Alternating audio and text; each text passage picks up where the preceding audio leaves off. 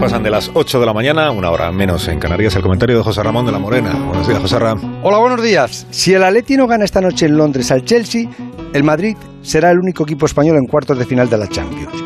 Los ingleses tendrían tres equipos, los alemanes dos y nosotros solo al Madrid, que anoche eliminó a los italianos del Atalanta. Los italianos tampoco tienen ningún equipo en los cuartos de la Champions y viene a confirmar que su fútbol se ha debilitado y con él sus clubes profesionales, aunque allí la hacienda pública protege mucho la fiscalidad de los contratos de las estrellas de fuera. Pero Zidane tiene que estar muy preocupado con ese equipo que eliminó anoche al Atalanta, con tantas dudas, con tan pocas certezas y en cada partido un experimento nuevo.